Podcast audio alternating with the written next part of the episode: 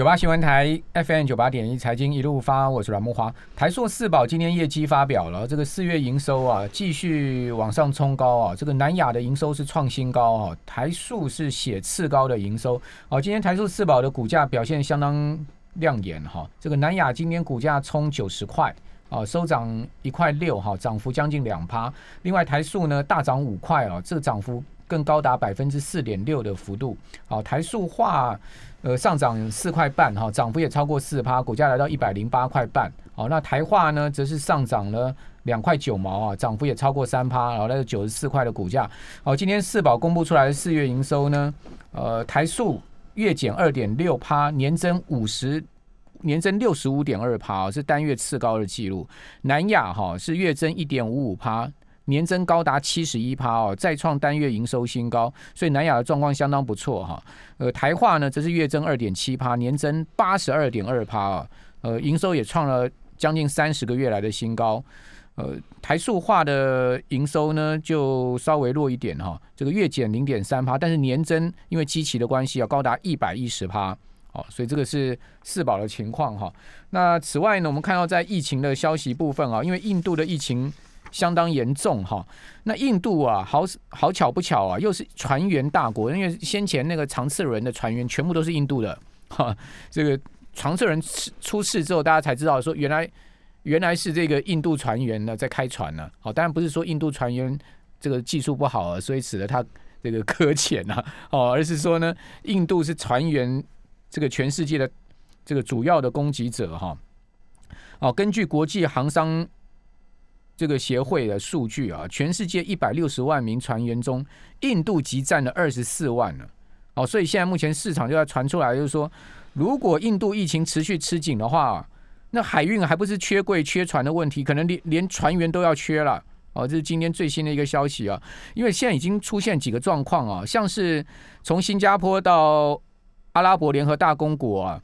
哦，都已经明定啊，禁止替换曾经到过印度的船员哦。那中国大陆的浙江舟山港，舟山港是一个超级大港哈，更明定啊，任何船只只要或船员只要在过去三个月到过印度或是孟加拉，全部禁止进港。哦，所以。不要讲说是船员了，你连船都不要给我进来，要透过孟加拉或印度。好，我们赶快来请教《天下杂志》副总主笔吕国珍，在我们节目现场。国珍你好，主持人各位听众大家好。这个 这个问题又新爆出来，印度这个长次人区其实全部都是印度船员啊。对啊，其实其实之前有个国家也颇颇受我们台湾的船员的影响，就是缅甸。其实缅甸也是一个船员供给大国。那缅甸发生了政变之后，其实已经产生了一个缺口了。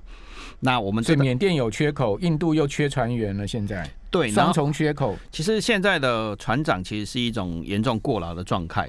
哎，我怎么讲这句话出来怎么说？其实船长的工时其实是大量的在增加。有机会可以看《天下杂志》的报道，因为我们之前有报道过一个船长的故事嘛。哈，阳明海运的船长，其实整个他工作时间他没有人替换。那大量的在海上，因为你在替换的时候会造成说他要隔离、隔检疫的问题，所以现在船长都是大量的在海上，根本就没办法回家了，对不对？呃，通常他们是没有回家的，因为货柜船的运作很快，然后连下码头的机会也很少，通常一趟出去都是一年都没有离开的，所以现在都尽可能要求船长。当然，你他不是要没有工作，不，他们不会有超时工作，因为他可以睡在海上，只是不能离开，所以现在船员的供给其实是很去去。吃紧的，那他们薪水一定大幅拉高啊！没关系啊，那个那个获利也拉那么高。对啊，因为你相对工作负荷这么大，现在一定要给多一点钱。现在货柜的运费跟运黄金也没两样了，一个季都赚两三块。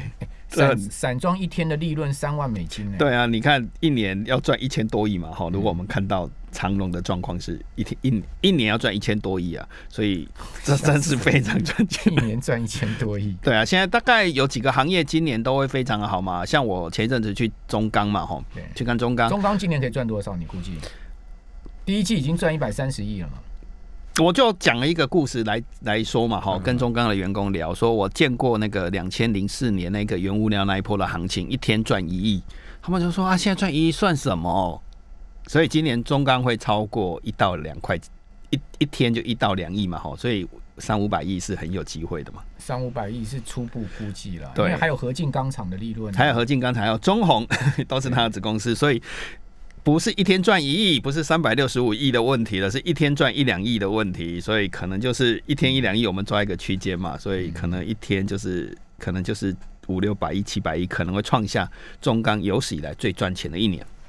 那 EPS 哦，中钢以前的 EPS 曾经到过五六块哦，一年。对，所以我们用一千五百亿的估计，或者是用曾经创过历史高价五十几块，我没有印象中没有错的话，大概五十几块啦。所以整个钢铁业这个行情还是很好的。不过塑化业我要补充一下啦，因为刚才阮大哥只念了前半段嘛，他现在是看坏接下来表现哦。嗯，今天他宣布的，因为他。很多市场其实是在印度或者是其他的国家，其疫情升温造成消费在减少，所以台塑集团今天是有喊出来，除了电子业的南亚之外，它没有说之外，其他那两个公司在说话。台台塑这两家，这这这两家今天股价都大涨呢。对，可是他现在今天的预估，我刚才看了一下啦，因为来之前我有看一下他们今天自己的展望，因为现在不开实体法说，现在都只给新闻稿，所以。他是认为是接下来可能要保守一点，因为疫情造成消费的减少。但南亚还 OK 就南亚，因为它的产品不一样，它是所谓电子产品，产品比较电子产品不错，但塑化不好。南亚塑化比较少一点点啊。南亚主要还是铜箔，那铜箔长成这样，因为我这几天又去了水五金，那个铜的需求还是很惊人的。所以我们在很早之前在这个节目讲过东风威海第一铜嘛，哈。如果各位听众有记下来的话。铜到底是怎么样状况？中红，你估计今年可以赚多少钱？中红比较难去估计嘛，哈，它赚一块多嘛。那第一季赚一块多，对，一块多。那跟中钢可能比中钢好一点点，因为股本跟它的利润。但是整个中红的股本才不到一百五十亿，中钢是一千五一千百五百亿，对。而且中红百分之四十的股票是在中钢手里面了，对，所以一样，中钢也会跟着赚嘛。所以，但是因为它股本小，它的反应会比较大了，嗯，所以。可能它会比中钢还要好，这是事实。中红昨天拉涨停，今天又拉涨停，很恐怖哎。应该这么大的盘势震荡下面，连续两天。不管怎么样震，它就是收涨停。呃，应我们应该用比较长时、长期的趋势来讲这件事情，也是我今天要来跟大家分享的故事啦，或者是正在发生、中钢正在做的事情，也是比较独家。因为现在讲钢铁，但是没有人去讲所谓澳洲怎么炼钢的问题，还有中国怎么炼钢、日本怎么炼钢。这个钢铁这个行业会产生一个剧烈的变化。中国是全世界最大的钢铁生产国，一十亿吨嘛。应该不止了，有有记录了十亿吨，没有记录了也是十亿吨。地下的我们不算。对，有这个说法了。第二大的就是呃，这个印度，印度大概一亿吨左右。没有没有那么少，大概有八亿。没有啦，印度哪有八亿？印度一亿吨啊。第二名就是印度嘛，第三日本大概有一亿吨左右嘛。美国就只有八千万吨啊，美国连一亿吨都不到啊。对，那整个印度没有八亿吨呢。好好，那个不可能的，对，印度不可能。那我们来。看这个钢铁业的变化，主要还是在欧盟在两个月后会公布碳关税的问题。嗯，那欧盟要克碳关税，这个是对钢铁业是一个很大的影响。还有拜登跟习近平都要宣布他的碳中和政策，现在正都在做这件事情嘛，吼。所以全世界会因为欧盟在二零二三年，在两年后就要开始克碳关碳关税了。嗯，那一旦克碳关税，可能一吨的产品都要加五十到。七十人民币或是十二块美金左右的关税还没公布了，两个月后公布。二零二三年块，现在一顿热压大概是以亚洲钢价来讲，大概差不多九百美金到一千左右嘛。它是算碳，所以中钢是用千万吨的排碳。哦，你是说用碳以以呃以以这个碳数来碳碳的排放量来算的话，对，所以但是怎么算，他没有公布一个方法了。那可能一吨碳是要克所谓的。你讲的吨是不是钢铁的重量？而是讲这个碳排放，碳排放，碳排放是有价值的。台湾大概两到三亿了，所以你就。乘以十二块美金是多少钱就可以算？了对，把十二美金算出来就可以，大概或者是五十到。那你有你有中钢排碳的数据吗？大概都一两千万吨啊，所以光这个税金就是多多出来的嘛哈。那整个一旦实施之后，中两千万，你算一千万十二块美金就多少了？对啊，就是一个相当惊人的。点一呃一点二亿，一点二亿美金了，一点二亿美金就三十。呃，三三三十四五亿了。对，就是整个钢铁业，这是初步哦，这是刚开始，未来还会再提高它的碳关税。所以中国大陆为什么这个时候唐山钢铁会减产的，减产这么多？中国也不再鼓励出口，对，而且鼓励进口，对，这才有趣的地方是，以前中国是在出口钢铁的，现在变成在进口钢铁，这是一个让你觉得很。吊诡的世界了，改变了那个世界了。它出口退税一百四十几项钢品全部取消了。对，你要想到中钢上一次大赚钱的时候，就是中国大量进口钢铁的时候，嗯，那时候钢铁真的是一天赚一亿，开门就赚一亿啊！现在开门比那时候那个时候的。时代背景就是说，因为中国在大基建嘛，对不对？对，那钢铁产业还没起来。还没有起来。对，那时候整个好的钢铁其实所以中钢的钢钢都卖卖去中国大陆，开门赚一亿，那时候我印象很深刻，开门就啊，赚。现在赚不止一亿、啊，不止一亿，我们赚的比以前还要多。中钢员工现在很开心的是，我们赚的比以前都一两亿。哦 但是这个我们要一季一季的没有财报出来，我们就不要那个，嗯是比以前还要多，而且好很多。钢价可以看好到什么时候？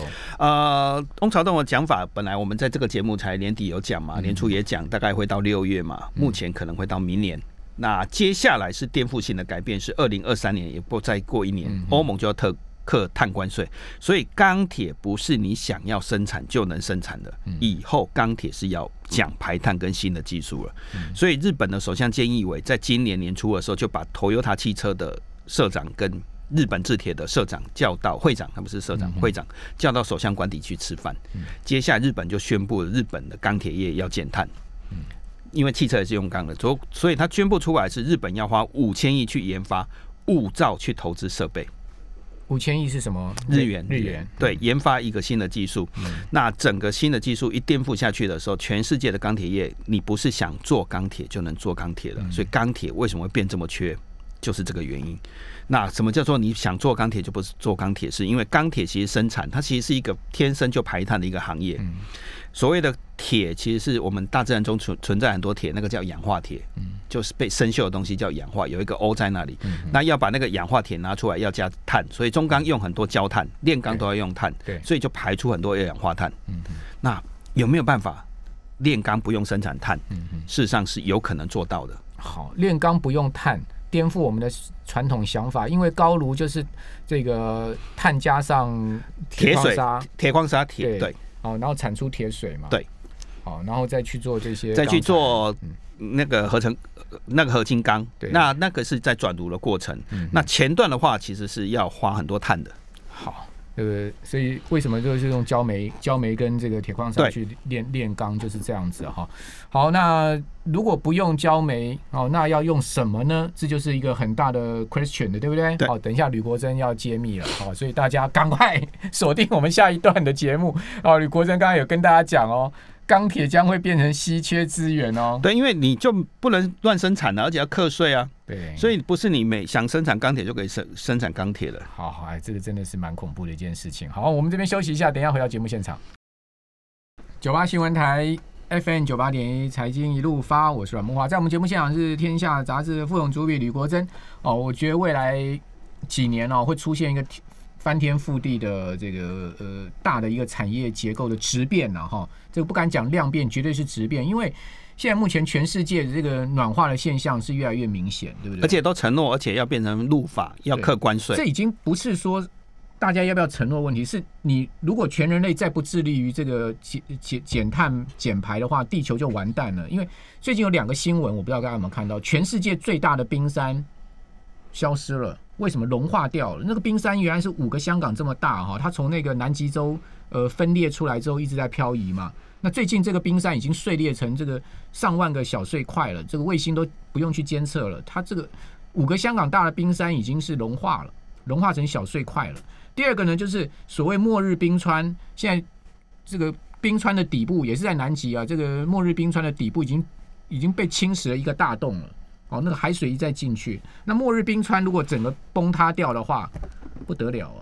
对，所以海平面要上升六六十五，所以六十五公，差不多65现在不是说那个，而是实际上要去入法克碳税，所以欧盟二零二三年要做嘛，哈，所以中钢其实已经开始研究了。那我等一下会说，欧盟其实发展的比你想象中的还要快。欧盟也是一个钢铁大国啦，因为世界上克鲁伯钢铁就是欧盟的，卢或森堡嘛，对，那很多技术会跟日本也合作，那台湾其实会跟澳洲也合作，也自己也要做研发，中钢要做。那所以中钢的总经理王习清是说，这是颠覆两百年的炼钢技术的时代来临了，还不是质变，是颠覆两百年炼钢。那讲一个很简单的，氧化铁有氧，那怎么把氧拿走？其实就是把氢气加进去，变成 H2O，就是水排出来，就没有二氧化碳的排放了。就这么简单一件事情，加氢。哦，所以以后不用焦煤，用氢去就加氢。所以有一个国家，他马上知道这件事情对他的影响很大，那个国家叫做澳洲。所以澳洲就打算用大量的绿电、风电、太阳能等电去电解氢气，直接在澳洲跟它的铁矿石结合，生产一个东西叫 HBI 热铁砖，出口到台湾。那不是真的热的，而是把它结合变成是一个用氢加。铁矿石，澳洲就不开采煤矿了，也不出口天然气，因为天然气是一个不环保的东西，所以现在还在讲说要盖天然气接收站，有一点落伍。因为澳洲人家，因为他也可以用天然气去生产热铁砖，但是澳洲宣布的是，只接下来要跳过去，要用绿电去。热铁砖是呃什么样的东西？就是一个一个像铁矿石的东西。其实世界上已经有这个东西了，这不是新的东西，而是。利用所谓的铁矿石，把铁矿石的氧拿走啊？用什么把它拿走？以前是用焦炭跟煤炭，现在就是加氢气啊！啊，氢气的来源你也可以从煤炭提炼，你也可以从天然气提炼，你也可以从绿绿电去电解水就有氢气了。当然成本很高。那中钢打算跟澳洲合作去进口 HBI 热铁砖进来，然后呢？然后加到自己的高炉，再去融化，就变成了，也可以变用电炉，也可以用高炉部分的。热铁砖加铁矿石，当然铁矿石这部分也会排碳呢，那就可以融化出新的铁出来了。那个铁水就是没有碳排放的铁水，或者是说碳排放量降很低，降很低，因为你因为它毕竟高炉还是要点火，对，所以它会加一部分的热铁砖进来，然后自己中钢也要去练习，自己去研发怎么样炼氢气，所以中钢也估计出来了，它预计整个中钢要用掉一百万吨的氢气。啊，一百万吨是年吗？一年，那一百万吨的氢气要多少个再生能源？要十四个 Giga 瓦的再生能源，等于把所有的风电都离岸风电拿来给它电解氢气都不够。嗯那你听起来成本很高啊，成本很高。对，阮大哥问的没错。可是你知道有一个国一个地方已经做到了，那个国家叫欧盟，那个啊不能讲国家地区，欧盟在二零二三年它就可以生产一百万吨的氯氢哦，是用再生能源生产的。嗯嗯。到二零二五年可以生产到一千万吨，到二零三零年无限量供应氢气。怎么做呢？他用绿电，大量的绿电去电解氢气出来，所以欧洲已经开始在瑞典已经宣布，它可以用氢气来炼钢了。对，等于欧洲已经会提早去落实生产出没有碳排放量的钢铁，所以中钢也必须逃很快。所以为什么日本首相菅义委会在今年年初的时候把 Toyota 汽车跟日本制铁找来说，呀，你们两个要不要宣布你们要零碳哦？对，零碳哦。二零五零年做到零碳，不是减一半哦。现在不谈这种减一半的问题了，现在都是直接跳过去。二零五零年减零碳，中国大陆是二零六零年，习近平也也承诺是二零六零年要零碳，所以中国也发展这个技术。所以整个钢铁业是，你不会再因为时间很急嘛。欧盟，你看欧盟已经偷跑这么快了，二三年它就一百万吨，二零二五年就，当然它不是给只给钢铁业用啊，很多行业也用到氢，例如台积电的。极紫外光也用到氢，所以氢以后是战略物资。澳洲以后要出口氢，不出口天然气的，所以天然气不是一个。那中中钢的氢气，它是要自己去去炼，它自己要去去分裂。对它自己要开始研发怎么样电解氢气啊。那现在很多方法，包括电解氢或把氢电解出来变成所谓液态氨来保养、把保存，那比较安全，比较没有问题。所以不跑快一点，其实未来的路可能会出很多问题耶。所以钢铁不是氢氢气不是一个简单的东西，因为氢气它基本上它是这个非常危险的一个一个气体。对，但是为什么会说钢铁是稀缺资源？以后不是你宣布说我打算盖一支高炉要生产钢铁，对不起，没有一个国家可以接受你这种钢铁了。嗯，所以听完你的这个结论，第一个钢价势必要涨嘛，因为成本会越来越高嘛。第二个也不可能有人再去投资炼钢厂了。所以我们刚才在讲十亿的或几亿的这件事情可能会被限制。嗯。哎，那这样又回到王永庆先生，还蛮真的很有远见，跑去越南投资了合进啊。他七百五十万吨啊，不够多。他现在想要增加，人家会开始问你，你以后的碳排放的问题怎么解决？七百五十万吨也够了，中钢才一千多万吨，中钢两千万吨啊，加中龙啊。对啊，因为你算啊，中龙本来就不是他的，是后来对进来对，但是也算厉害，所以中。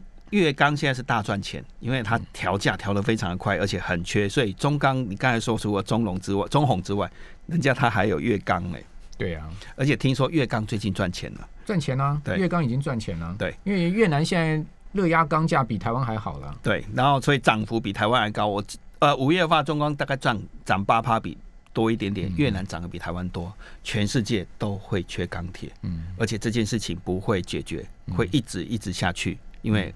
欧盟已经开始在走这件事情了。那接下来很多东西也要碳排放哦，不是所谓的碳权只有钢铁哦。所以为什么刚才讲到水泥？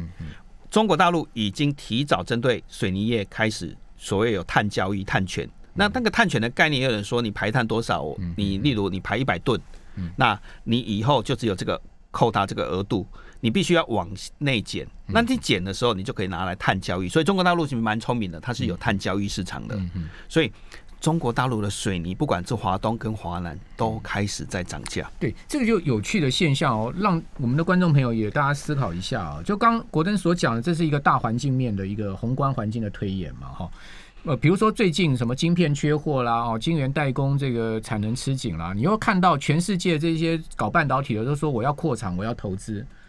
那你发现最近原物原物料型的这种呃钢铁啦哈，或者说水泥啦、玻璃啦、哦造纸啦，哦这些也开始吃紧。但你有没有看到有任何一个业者说我要我要增加投资？没有，没有，因为不敢，也不也不能啦，不能啦，也不能，也也无法啊，因为你必须要考虑碳税跟碳排放碳排放的问题。那这个跟国家承诺的嘛，所以从从长期供给跟需求的角度来看，我个人会比较倾向。传统产业可能比半导体更看好，我不知道大家的想法是。因为有听众说镜片不克碳税呢，哈，但是 Google、苹果这些都宣布它要碳中和，所以你即便不碳不克碳税，你要考虑到这些品牌也有碳中和的宣布哦。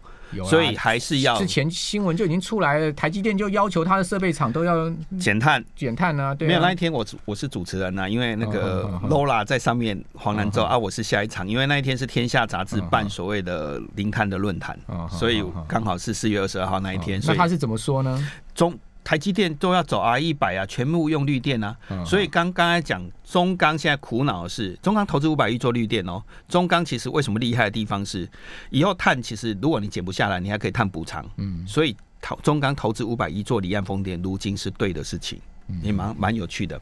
那台积电的压力是，它虽然承诺，但承诺有什么用？台湾的绿电要走得更快。台积电也把风场包下来啦。对，都。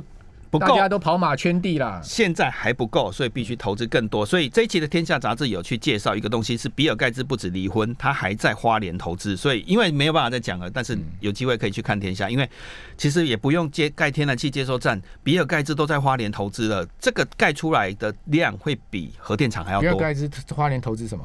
第一热发电呢？嗯嗯。以后整个环太平洋地震带的国家里面，很多国家的绿电啊，地热。都比合适还要多，印尼、菲律宾、日本、美国，嗯，那为什么台湾不能发展地热？比尔盖茨都来投资的，而且都是比尔盖茨还有贝佐斯的钱呢，嗯，还有孙正义的钱，很多人都不知道花莲有比尔盖茨跟孙正义跟贝佐斯的投资哦。这一期的天下有了，因为我讲了钢铁，大家比较兴趣，这个都是零碳的电呢，嗯，所以台湾不是只有一个东西叫天然气发电，连澳洲都考虑不要用天然气做铁矿石了，嗯。好了，回到最后啦，给给大家一个建议啦，投资该朝什么方向？我觉得零碳这个东西，其实大家把它研究透之后，就知道为什么原物料会缺。好，非常谢谢李国珍。